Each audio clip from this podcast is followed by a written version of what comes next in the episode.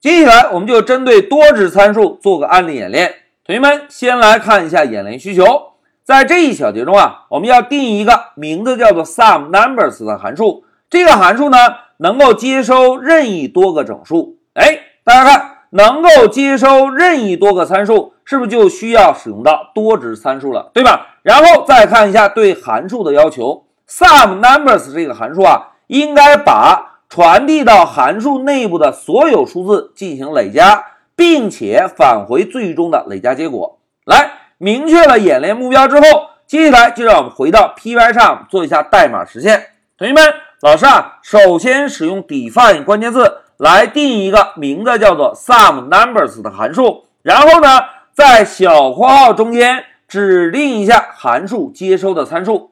同学们，SUMNUMBERS 这个函数。要接收任意多个参数，应该使用什么？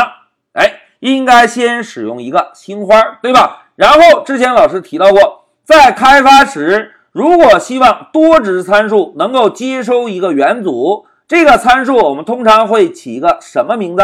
哎，非常好，args，对吧？大家看，老师敲了一个 ar 之后啊，Pycharm 会给我们一个智能提示。现在老师就回车选中这个参数，好。函数名定义完成，老师啊，先在函数内部定一个局部变量 number，然后呢，直接把这个 number 做一个返回，因为 SUMNUMBERS 这个函数最终是要返回一个累加的数字，对吧？现在老师啊，把光标放在函数中间，使用 print 函数，先把 args 这个元组做一个输出，哎，一个基本的函数准备完成，同学们注意啊。函数内部的代码，老师还没有编写，现在只是准备了一个基础的函数框架，对吧？我们啊，现在下方来调用一下函数。哎，在这里，老师啊，首先定一个变量，叫做 result，让这个变量呢接收一下 SUMNUMBERS 函数的返回结果。在这里，老师啊，传入一个一，再传入一个二，再传入一个三。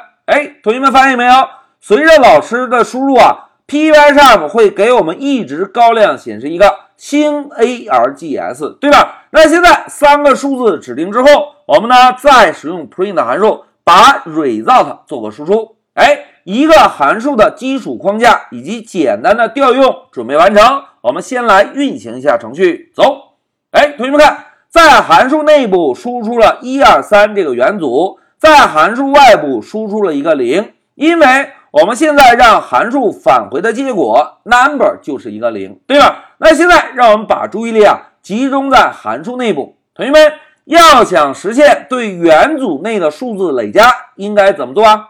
哎，非常好，我们可以用循环便利来进行累加，对吧？那要使用循环便利，我们呢就先输入一个 for 这个关键字，在关键字后面跟上一个循环体内部使用的变量，然后呢？跟上一个 in 关键字，在 in 后面我们跟上要便利的元组 args。好，循环的条件指定完成，我们是不是可以在函数体内部针对 number 这个变量使用加等于这个运算符来把每一次便利得到的 n 进行累加，对吧？那现在代码写完，我们再运行一下程序，走。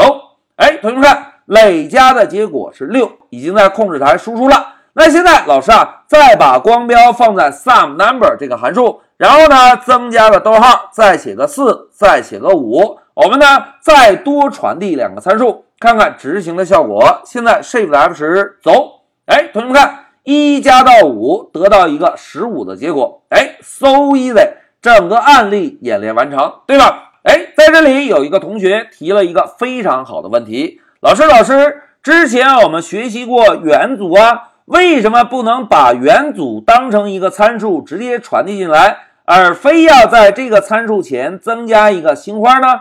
哎，为了让同学们有个更加直观的感觉啊，老师呢把这一行代码选中，Ctrl C，然后增加一个注释，在下方 Ctrl V。同学们注意啊，老师现在只是把函数定义复制了一遍，对吧？现在老师把 args 前面的星花删掉。哎，同学们。删掉之后，我们是不是同样可以把这个参数也看成是一个元组，对吧？但是大家看，当老师删掉之后，在下方函数调用这里二三四五都有一个特殊的背景，对吧？如果我们现在运行程序会怎样呢？来，老师 Shift F 十走，哎，大家看程序报错了，在执行到第十三行代码的时候，告诉我们，大哥，这个函数只接收一个参数，但是呢，我们指定了五个参数，对吧？同学们，如果我们想要传递一个元组参数，应该怎么做呀？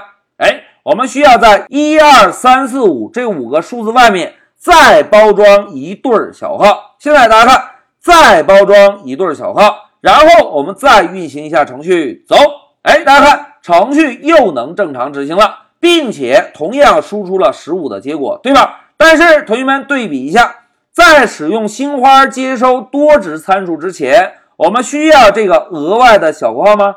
哎，并不需要，对吧？现在同学们仔细观察一下代码的调用，我们在调用函数时需要指定一对括号，但是。这对括号内部又包含了一对小号，哎，这种代码看起来是不是有些别扭？但是如果我们使用多值参数来接收，会怎样呢？